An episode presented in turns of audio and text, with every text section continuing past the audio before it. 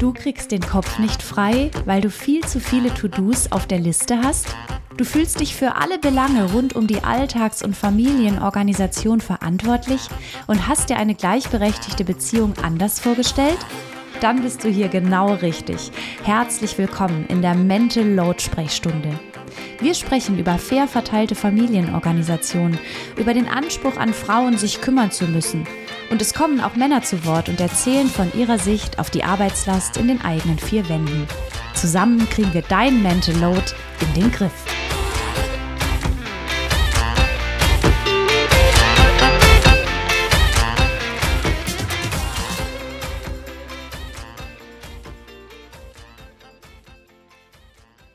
Herzlich willkommen bei Lauras Mental Load Sprechstunde. Wir sprechen heute über Familienmanagement 2.0.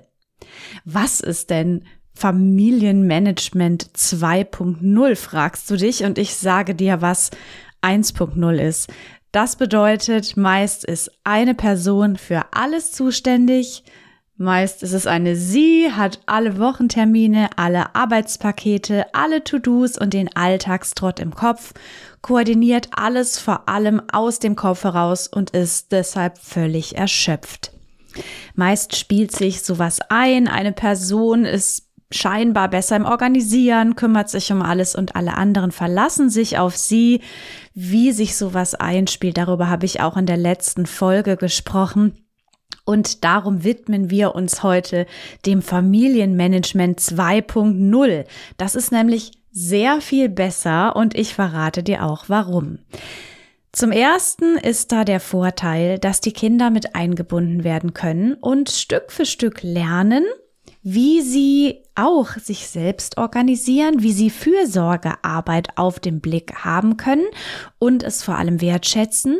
Und das sind die besten Voraussetzungen, damit die Kinder, wenn sie mal erwachsen sind und ausziehen, selber wissen, wie sie ihren Alltag koordinieren und organisieren können. Dazu gab es übrigens in dieser Woche einen spannenden Zeitartikel von der Caroline Rosales, die nochmal geschrieben hat darüber, warum es so schwierig ist, Kinder mit einzubinden in den Alltag. Sie schrieb darüber, dass äh, ihre Kinder irgendwie gar nicht gerne mithelfen und immer rummeckern. Und ich sag dir, äh, unterm Strich ist es bei uns zu Hause ganz ähnlich. Caroline spricht aber vor allem darüber, warum das so ist. Das heißt, wir Eltern neigen dazu, doch alles irgendwie lieber selber zu machen, weil es ja schneller geht, es ordentlicher wird und natürlich beim Backen ohne Kinder die Küche nicht nachher einem Schlachtfeld gleicht. Hier steckt aber genau der Fehler. Indem wir alles lieber selber machen, lernen die Kinder eben nicht, was es heißt, zu sehen, was getan werden muss. Und tatsächlich ist das ein Stück weit eine Bequemlichkeit, aber natürlich auch unter Zeitdruck Kinder immer langwierig einzubinden. Ich weiß, schwierige Sache und das ist auch meine größte Hürde. Nichtsdestotrotz ist es wichtig, Kinder einzubinden, Kindern Verantwortung zu übertragen, geduldig und auf Augenhöhe meinen größten äh, Herausforderungen, aber genauso jede Woche neu mit den Kindern zu besprechen, was es zu tun gibt, auch wie immer wieder jeden Tag daran zu erinnern, dass sie ihr Geschirr selbst aufräumen, dass sie mithelfen, wenn es ums Einkaufen geht und so weiter und so fort. Das funktioniert mit Familienmanagement 2.0 wesentlich besser. Ich sag schon mal im Voraus, Kinder sind Kinder und dürfen auch Kinder sein. Die sind in der Trotzphase oder in der Pubertät. Und deshalb sind Kinder sicherlich keine verlässlichen Partner, wie sie zum Beispiel unsere Partner oder Partnerinnen sein sollen kommen wir auch schon genau dazu. Familienmanagement 2.0 zeichnet sich davon das, darin aus, dass wenn gerade zwei Menschen zusammen Eltern sind, sie sich auch gleichermaßen zuständig fühlen. Manchmal leben sie in einer Partnerschaft, manchmal aber auch getrennt. Grundsätzlich bleibt die Verantwortung, die gemeinsame Verantwortung für die Kinder bestehen.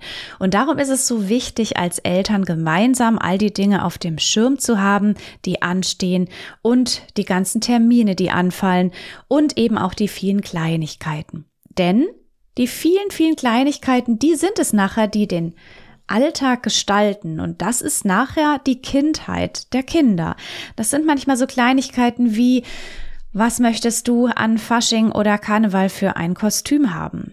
Ich kümmere mich um dieses Kostüm. Ich sorge dafür, dass wir äh, einen Vampirumhang haben, dass das Kind morgens geschminkt zur Schule gehen kann oder vielleicht ein Harry Potter Kostüm im Internet bestellt wird und so weiter. Das sind so ein bisschen scheinbar nervige To-Dos, aber genau solche Dinge bringen uns unseren Kindern natürlich näher, weil wir damit herausfinden, was sie möchten, was ihnen gefällt, weil wir mit ihnen zusammen ein Kostüm zusammenbasteln, weil wir ins Gespräch kommen und weil wir ihnen da etwas Gutes tun, worauf sie sicher am Ende gerne zurückblicken. Das heißt, Familienorganisation bedeutet auch den Alltag der Kinder aktiv mitzugestalten und über diese Organisation auch mit ihnen in Verbindung zu bleiben.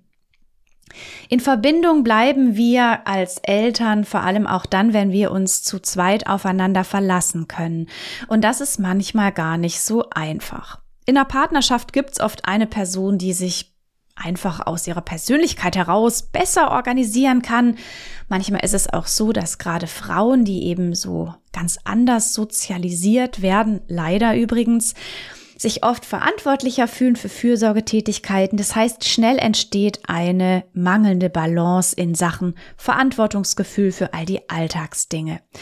Und das kann in einer partnerschaftlichen Beziehung, auch in einer Liebesbeziehung zu ganz viel Frust führen.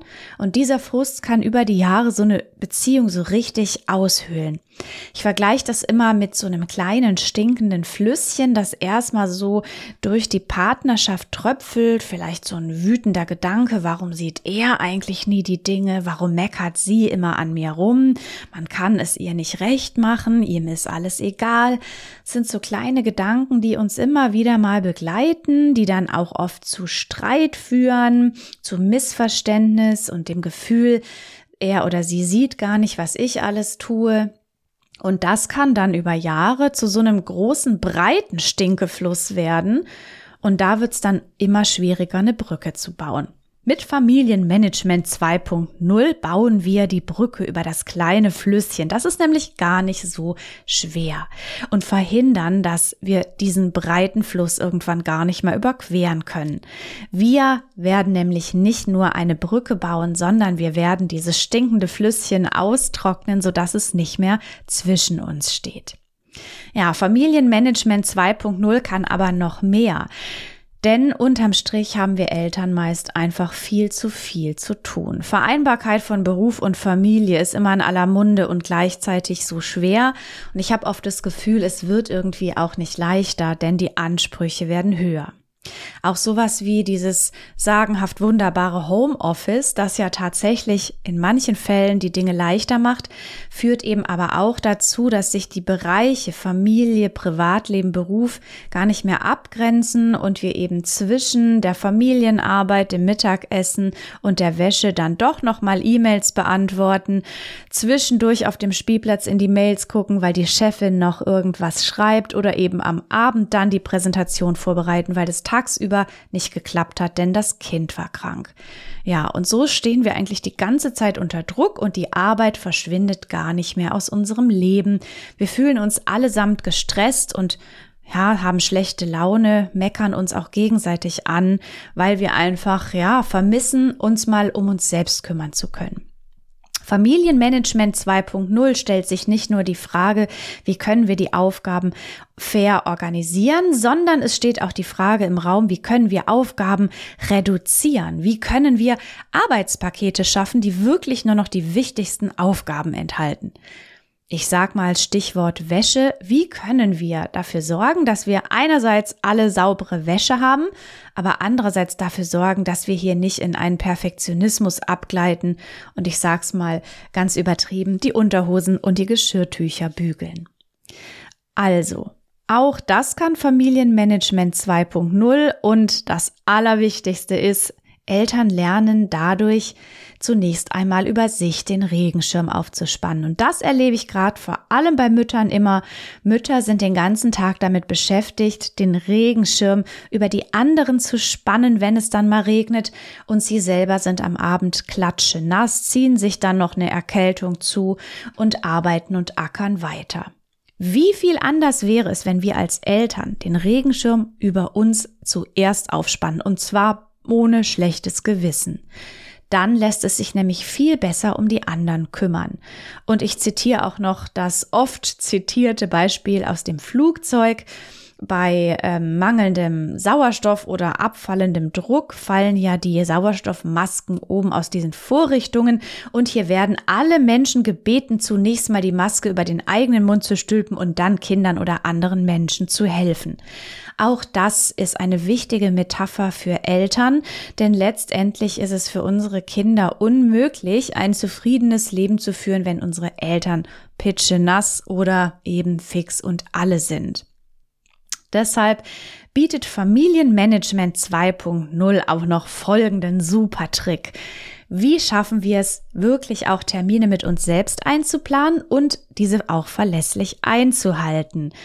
Denn was ich in meinem Mentoring immer wieder erlebe, auch im Kontakt mit bekannten Freundinnen oder mit Frauen auf Instagram, ja, dass wir selber nicht mehr verlässlich für uns selbst sind. Wir sind oft verlässliche Personen für unsere Kinder, für unsere Arbeitskolleginnen, für Freunde, für Eltern und so weiter. Aber wir selbst können uns nicht mehr so richtig auf uns verlassen, weil wir die Pause dann eben doch nicht machen, weil wir diesen Kurs, den wir so gern besuchen würden, doch nicht buchen, weil wir uns lieber um die Kinder kümmern, weil wir keinen Wellnessurlaub machen, denn wir möchten den Urlaub mit den Kindern verbringen, obwohl wir dringend mal eine Auszeit brauchen brauchen. Und weil wir zuerst Versprechungen an uns machen und sie dann aber nicht einhalten, vertrauen wir uns selbst gar nicht mehr. Und hier liegt eben auch das Problem begraben. Wir verlieren die Beziehung zu uns und können gar nicht mehr richtig für uns sorgen, weil wir dann auch gar nicht mehr wissen, was brauche ich eigentlich. Und das führt sogar so weit, dass wir mitten am Tag vergessen, endlich mal ja, was zu essen oder zu trinken oder kurz mal auszuruhen weil wir gar nicht mehr spüren, dass wir eigentlich dringend eine Pause brauchen. Und jetzt sagst du, wow, Laura, klingt super, Familienmanagement 2.0. Was bitte verbirgt sich dahinter? Wie soll das klappen? Wie kann ich das in unseren Alltag einbinden? Und ich möchte dir da jetzt, jetzt ein paar wichtige Schritte zu erklären, wie ihr euer Familienmanagement von 1.0 auf 2.0 verbessert, wie ihr sozusagen ein Update macht. Und zwar gibt's da folgende Schritte. Ihr kennt sicher schon das Küchenmeeting, über das ich ganz oft spreche und das für mich das Wichtigste ähm, der wichtigste Schritt ist oder sagen wir mal das Herzstück von Familienmanagement 2.0. Das Küchenmeeting, nochmal kurz zusammengefasst, besteht aus einem wöchentlichen Ritual. Das heißt, ihr setzt euch einmal in der Woche gemeinsam an einen Tisch. Ich empfehle hier immer sonntags nach dem Frühstück oder nach dem Mittagessen, nach dem Abendessen, wann auch immer das bei euch ein guter Zeitpunkt ist und geht alle Termine gemeinsam durch, alle Aufgaben und besprecht alle möglichen Punkte. Ja, damit ihr aber zum Beispiel ein erstes Küchenmeeting durchführen könnt und ihr auch wisst, welche Schritte beachten wir dabei oder damit ihr wisst, was wird denn langfristig bei so einem Küchenmeeting besprochen, habe ich folgende Schritte für euch. Der erste Schritt für euer erstes Küchenmeeting oder aber auch, falls ihr schon ein Küchenmeeting macht, ist, sich mal einen Übersichtsplan zu machen über die Wochen. Das heißt, was fallen bei uns denn Montag bis Sonntag für regelmäßige Termine an. Beispielsweise ist immer einer von euch dienstags im Homeoffice. Montags um 17 Uhr ist immer Kinderturnen. Donnerstag ist Kinderflöten. Mittwoch hat der große lange Unterricht. Freitag findet immer ein Tanztraining für die Kleinste statt. Jeden Donnerstagabend rufst du bei deiner Mutter an, was auch immer. Nehmt euch so einen Wochenplan und Schreibt dort mal die Termine ein, die fix sind, die also jede Woche von neuem anfallen. Wenn ihr möchtet, könnt ihr euch diese Wochenübersicht auch einlaminieren und habt die dann sozusagen immer zur Hand. Ihr könnt dann mit einem Folienstift, der abwischbar ist, dann auch an jedem Küchenmeeting alle Termine reinschreiben, die sozusagen nicht fix sind, sondern eben nur einmal anfallen oder einfach, ja, zum Beispiel ein Kinderarzttermin, der dann eben nur einmal anfällt und nicht fix ist, könntet ihr dann mit so einem abwischbaren Folienstift eintragen und ihr hättet sozusagen gemeinsam alle Termine der Woche im Blick oder schreibt sie dann eben bei eurem Küchenmeeting rein Wenn die Kinder ein gewisses Alter haben, ich würde mal sagen, so ab äh, Grundschulalter, wissen die dann eben auch, was ansteht. Ist gar nicht schlimm, dass die vielleicht noch nicht alles lesen können oder möglicherweise nicht ständig am dann der Wochenübersicht vorbeigehen, aber sie haben mal davon gehört, dass es wichtig ist, solche Termine zu planen. Für euch ist es wichtig, weil wir wirklich manchmal nicht so richtig auf dem Schirm haben, dass jeden Montag Fußballtraining ist. Denn manchmal ist es so, dass eben, wie gesagt, eine Person immer alles weiß und die andere sich verlässt und deshalb auch so gar keinen inneren Kalender hat. Und manchen Menschen wiederum fällt es auch sehr schwer, diesen inneren Kalender immer abzurufen. Und es ist super vernünftig, das mal sichtbar zu machen. Das heißt, unser Gehirn muss nicht ständig überlegen, okay, heute ist Montag, Montag ist nochmal was, Fußball, Tanzen, keine Ahnung, ich weiß es gar nicht mehr genau. Ah, ich gucke einfach auf unseren Wochenterminkalender. So, und es ist ja nicht getan mit den Terminen, sondern es gibt noch viele, viele To-Dos. Und auch hier könnt ihr euch mal aufschreiben, was gibt es denn für wiederkehrende To-Dos? Montag, Dienstag, Mittwoch und so weiter. Ich sage immer, nehmt gern den Samstag und den Sonntag mit dazu. Denn das sind auch Familienarbeitstage. In, der, in vielen Berufen haben wir wenn es nicht gerade ein ähm, Einzelhandel ist oder ein Arzt oder Pflegedienst, dann ist das natürlich auch Samstag, Sonntag, Schichtarbeit ein Thema, aber für viele Berufe gilt Samstag und Sonntag nicht als Arbeitstag. Gerade aber bei der Familienarbeit ist es wichtig, alle einzelnen Tage mit einzubeziehen, denn ähm, die Familienarbeit und Organisation hört ja nicht auf mit dem Freitagabend. So, Ihr schreibt euch also eure wiederkehrenden Aufgaben auf. Und das könnte zum Beispiel Montag 17 Uhr sein. Da ist Fußballtraining. Alle Klamotten packen fürs Fußballtraining. Und zwar Rucksack packen mit Turnhose, Stulpen, Getränken und so weiter. Oder aber jeden Dienstag ist es wichtig, dem Kind äh, zwei Euro mit in den Schulranzen zu packen, weil es sich da mittags Essen kaufen muss. Oder aber ihr habt irgendwie jeden Freitag morgen ähm, eine Erinnerung, dass da noch das Nachhilfegeld für die Kinder bezahlt wird. Und es fällt eben auch jede Woche an. Das heißt, ihr müsst jede Woche von neuem daran denken.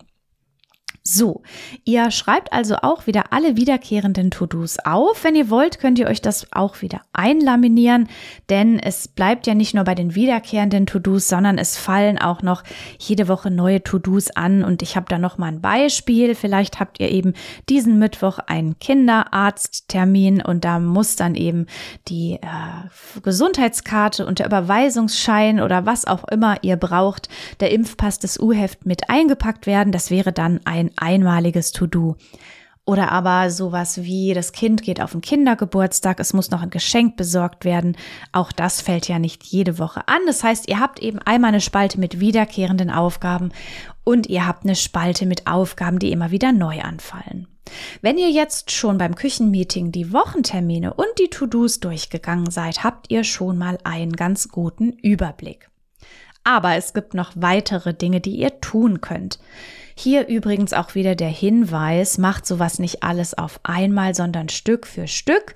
Also die Wochentermine beim ersten Küchenmeeting, beim nächsten schreibt ihr nochmal alle To-Dos auf die wiederkehrend sind. Beim nächsten Küchenmeeting widmet ihr euch der dritten Aufgabe und das wäre jetzt die nächste, das wäre der Alltagstrott. Denn gerade der Alltagstrott, das sind so Dinge, die zwar auch immer wiederkehrend sind, die jetzt aber zu viel sind, um sie aufzuschreiben. Also wenn ihr eure To-Do-Listen füllt mit jeden Tag Zähne putzen, Kinder wecken, Brot kaufen, dann sind eure To-Do-Listen viel zu lang. Deshalb ist es ganz wichtig, nochmal diesen Alltagstrott rauszuschreiben. Und wie du schon ähm, gehört hast, das sind genau die Dinge, die eben ständig anfallen, an die ihr oft jeden Tag denken müsst. Die sind scheinbar nur ganz klein, aber in der Gesamtsumme ist das eben super viel. Ihr könnt euch eine Liste mit eurem Alltagstrott machen. Ihr könnt euch auch die Alltagstrott-Karten in meiner Akademie besorgen und die runterladen. Ihr könnt aber auch erstmal eine Liste erstellen, an was ihr so jeden Tag alles denken müsst. Und hier habe ich mal noch einige Beispiele für Inspiration. Den Hund ausführen, ähm, die Stifte der Kinderspitzen, Vokabeln abfragen, Kinder wecken, Brotdosen füllen, ähm, die Oma anrufen, WhatsApp WhatsApp-Nachrichten checken, das Kind wickeln, neue Windeln besorgen und so weiter und so fort. Das sind also Dinge, die müssen wir oft ständig tun. Die sind jetzt zu viel, um sie in die wiederkehrende To-Do-Liste zu packen, sind aber trotzdem in unseren Köpfen. Macht euch also mal eine Liste des Alltagstrotz. Das ist schon mal ganz wichtig, weil ihr dann sehen könnt, was denkt eigentlich mein armes Gehirn so den ganzen Tag? Oh, kein Wunder, das denkt ganz schön viel. Außerdem könnt ihr natürlich beim Küchenmeeting gucken, ob ihr zum Beispiel Alltagstrott verteilt. Mal kleines Beispiel aus der Realität. Eine Mutter, die immer super gestresst ist, gerade beim Thema Schule und Hausaufgaben, übergibt das wöchentliche oder tägliche Vokabelabfragen ihrem Partner. Der macht das entweder aus dem Büro heraus, er nimmt sich mal ein halbes Stündchen online oder er kommt jeden Mittwoch früher aus dem Büro und fragt auch das Kind jeden Tag per WhatsApp, hast du schon an deine Vokabeln gedacht?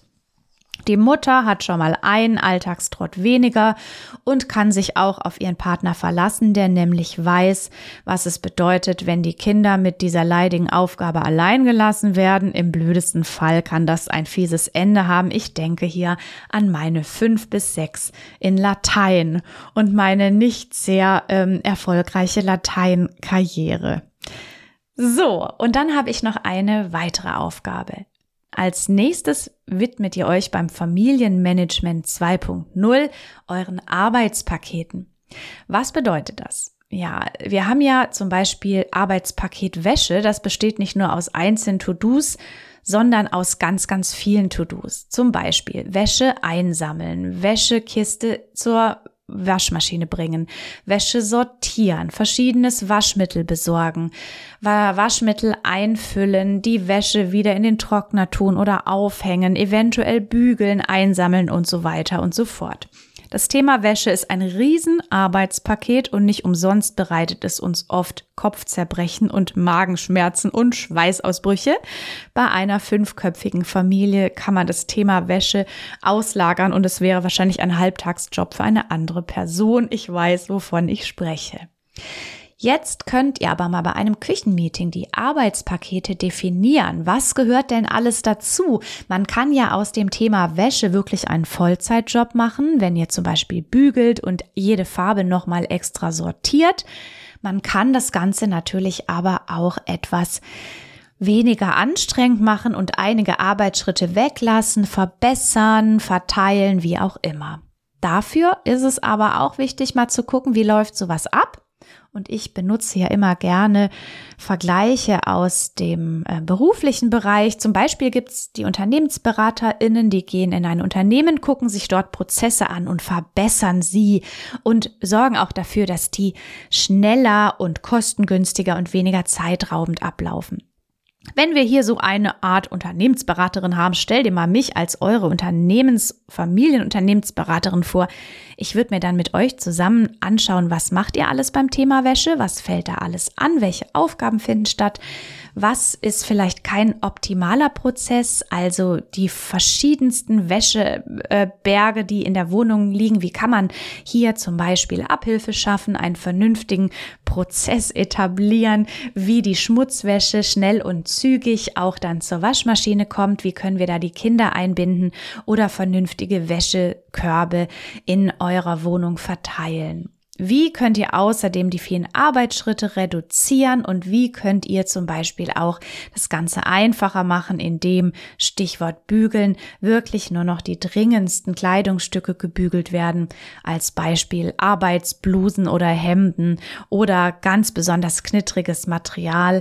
Bei Kindern rate ich sowieso dazu, deren Klamotten nicht zu bügeln. Das ist manchmal vergebene Liebesmüh.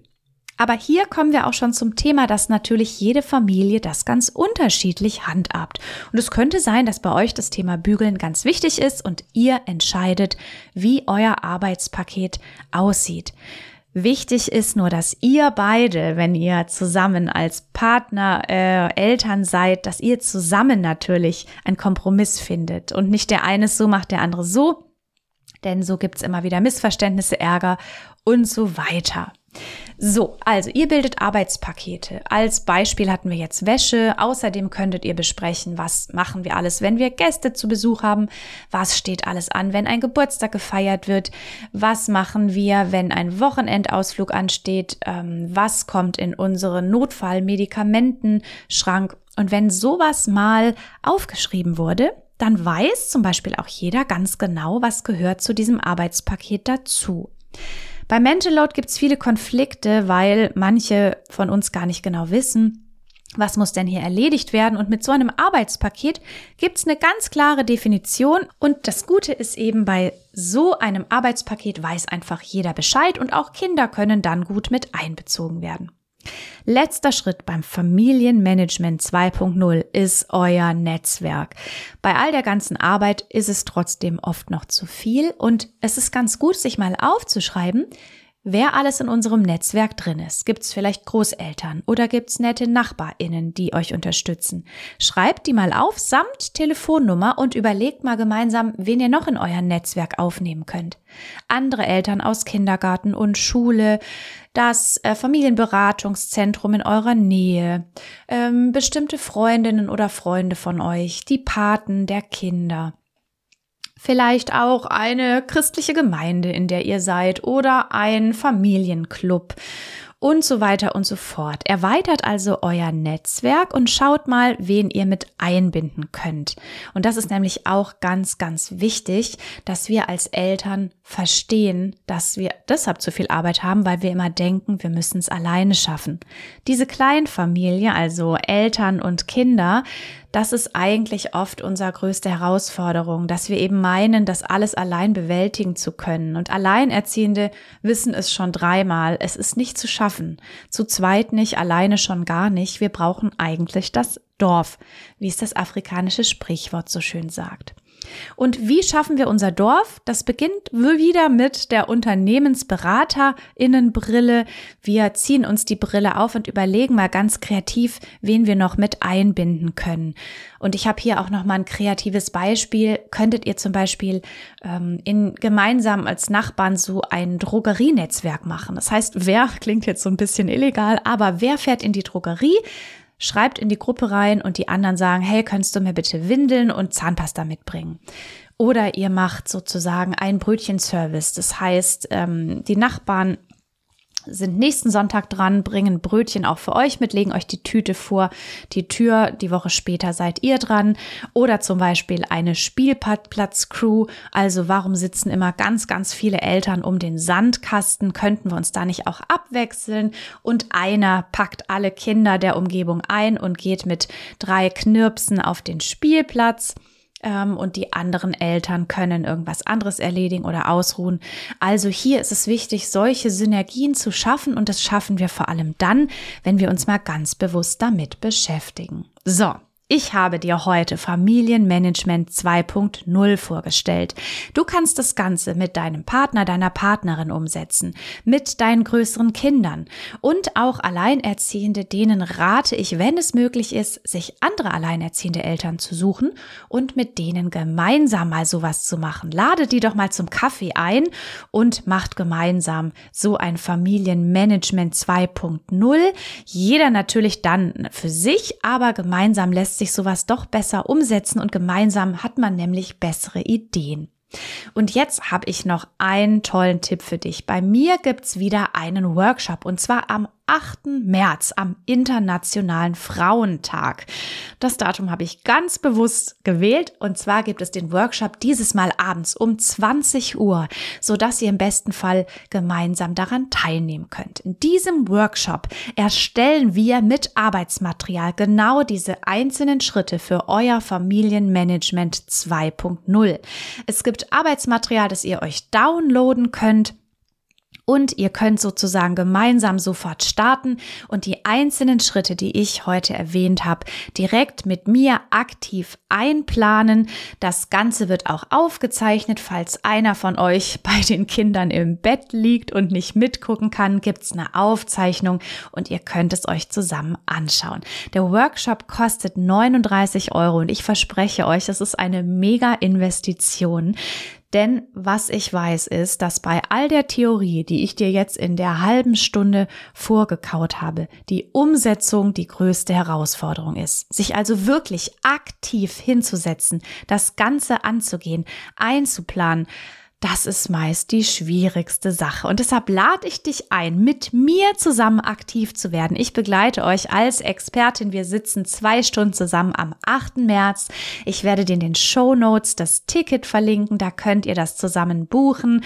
Und falls, wie gesagt, einer doch nicht mitgucken kann, könnt ihr euch das Video anschauen. Arbeitsmaterial ist mit inbegriffen. Das heißt, ihr könnt euch eure äh, Wochenterminpläne und die To-Do-Listen direkt ausdrucken. Wenn ihr Lust habt, sogar ein einlaminieren und dann legen wir gemeinsam los. Ich freue mich total auf euch. Es macht immer super viel Spaß, gemeinsam zu planen, denn dann sind wir nicht allein. Ich beantworte all eure Fragen und wir werden euer Familienmanagement auf die nächste Stufe heben. Familienmanagement 2.0 am Internationalen Frauentag ist genau der richtige Tag, um vor allem auch Frauen zu entlasten und Väter aktiv mit einzubinden, die nämlich unglaublich davon profitieren, endlich auch mal zu wissen, was getan werden muss, sich einzubringen und vor allem auch den Alltag mitzugestalten.